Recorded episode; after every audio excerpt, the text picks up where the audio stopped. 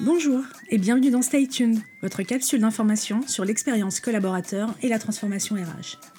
Stay Tuned, c'est le podcast qui vous permet d'être à jour des tendances, des buzzwords ou encore des nouveaux enjeux qui font l'actualité des ressources humaines.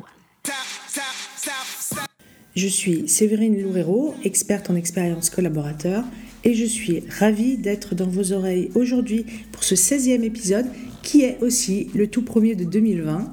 Je vous souhaite donc à tous une très bonne année, riche en challenges personnels et professionnels. Et moi j'adore les challenges, j'adore les objectifs, les bouées à rejoindre à la nage. Bref, vous avez compris, je suis la fille qui adore prendre des bonnes résolutions.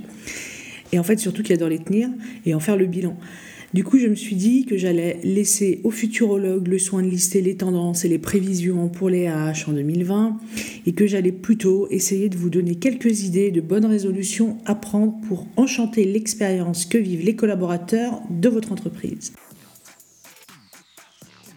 Voici donc les 5 résolutions à prendre en 2020 pour sublimer, oui rien de moins, sublimer l'expérience collaborateur de votre organisation. La première euh, résolution que je vous propose, euh, c'est d'avoir une marque employeur clivante. Alors vous avez bien entendu, clivante. Affirmez ce que vous êtes avec conviction, portez haut ce qui différencie votre entreprise des autres, ce qui en fait son originalité, son unicité. Ne cherchez pas à faire comme les autres, au contraire, faites différent pour sortir du lot et vous distinguer de la masse auprès des candidats. Dans mon activité de conseil, les clients me demandent souvent, quasiment toujours en fait, de commencer par réaliser un benchmark. Euh, un benchmark de ce que font les autres pour, je cite, nous inspirer. Je mets toujours en garde le benchmark pour avoir une idée des tendances actuelles, ok, mais si c'est pour répliquer ce que font les autres, c'est selon moi une erreur. Déjà parce que rien ne nous dit que ce que font les autres marche, et surtout il n'y a pas meilleur moyen pour devenir transparent que de vouloir ressembler à tout le monde. Comment un candidat fera-t-il son choix si toutes les entreprises mettent en avant les mêmes valeurs de fun et d'innovation, les mêmes ambiances, jeunes et décontractées, les mêmes locaux colorés au cœur de Paris? Je vous laisse sur cette question rhétorique. La deuxième bonne résolution que je vous propose pour 2020, c'est de définir les KPI d'un recrutement réussi. Alors, je vais faire un petit slogan euh, message de service. Tu, tu, tu, comme ça, quoi, vous avez compris. Je dois vous faire un petit message de service ici. Il ne faut pas entendre mes propos euh, qui vont suivre comme de la moquerie ou de la condescendance. Merci d'avance et bien cordialement. Tu, tu, tu. Fin du petit message de service. Euh, moi, je suis captivée par le nombre de fois où, à la question posée à un collaborateur qui venait de recruter depuis, euh, je sais pas, quelques mois, quand je lui demandais, quand je lui demande, parce que ça arrive encore aujourd'hui, alors comment ça se passe avec Monique, ta nouvelle chef de produit? Évidemment, le prénom et la fonction sont fictifs pour les besoins de ce podcast, vous l'aurez compris. Euh, souvent, le manager me répond Ça va, ça se passe bien, elle s'est bien intégrée, le feeling passe bien, euh, vous voyez le genre. Suite à quoi je demande généralement Et niveau boulot, elle est aux attentes? Suite à quoi je vois généralement un ange passer derrière le manager qui se reprend pour me répondre Elle a apporté des chouquettes pour son anniversaire, l'équipe était contente. Non, je blague, il ne répond pas ça. Euh, mais je, je m'attends à chaque instant à ce qu'il fasse. En fait, on me répond souvent que c'est trop tôt pour fixer des objectifs, qu'il faut laisser le temps au temps, etc.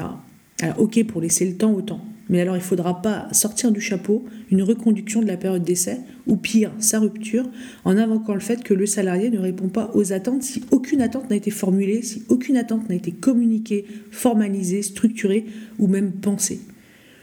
Bref, pour chaque recrutement en 2020, on pourrait prendre la bonne résolution d'écrire noir sur blanc et de le partager avec le candidat quels sont ses objectifs pour la période d'essai, quanti et quali, mais surtout formalisés?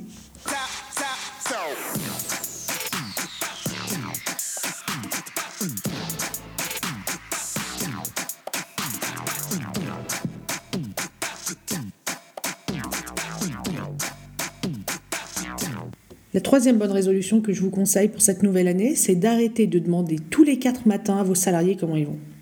Si vous me suivez ou m'avez écouté en conférence, vous m'avez déjà entendu le dire, mais je vais le répéter ici. Si vous me demandez tous les jours si je vais bien, que tous les jours je, vous réponds que je ne vais pas bien, et que tous les jours je constate que vous ne faites rien pour que j'aille bien, alors je vais commencer à me demander si vous ne vous moquez pas un peu de moi.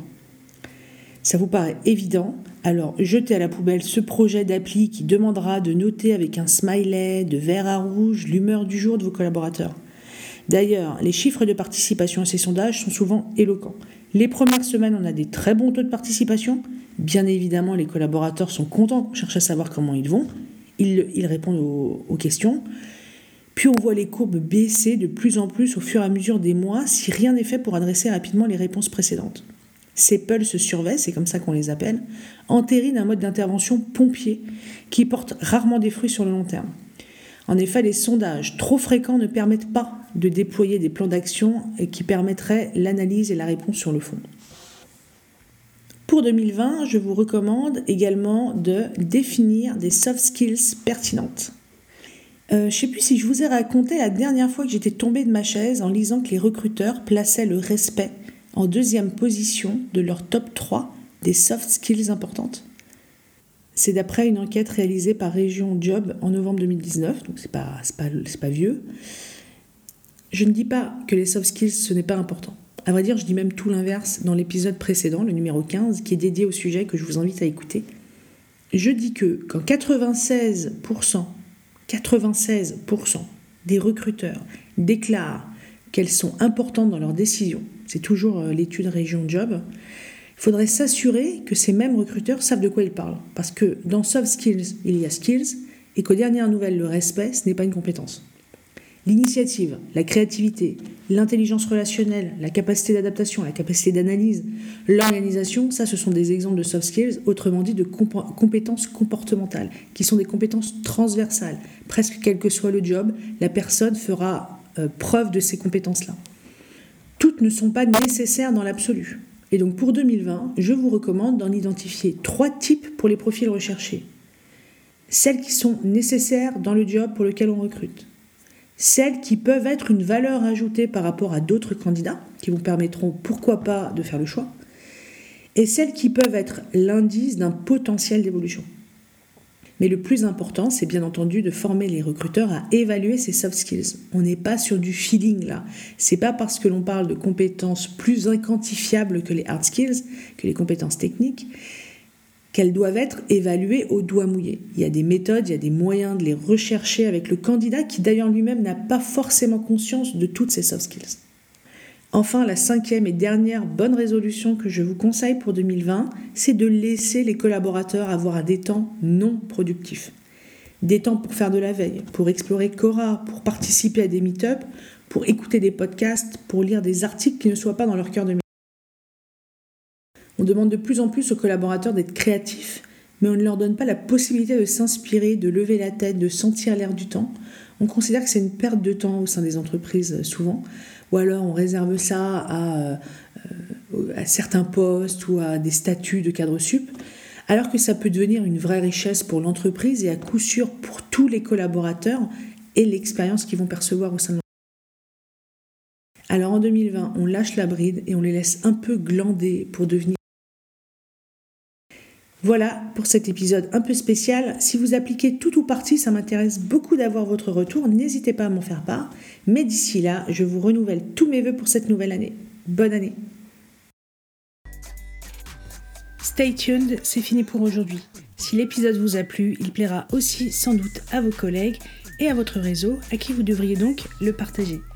L'autre moyen d'exprimer que le podcast vous plaît, c'est de le noter dans l'application en lui mettant un maximum d'étoiles. Merci d'avance. Aussi, n'hésitez pas à m'indiquer dans les commentaires le sujet que vous souhaiteriez que je décrypte dans un prochain épisode. Stay tuned revient le mois prochain. D'ici là, restez à jour en suivant la presse review tous les vendredis sur mon compte LinkedIn ou sur mon site pointdecontact.fr. À bientôt!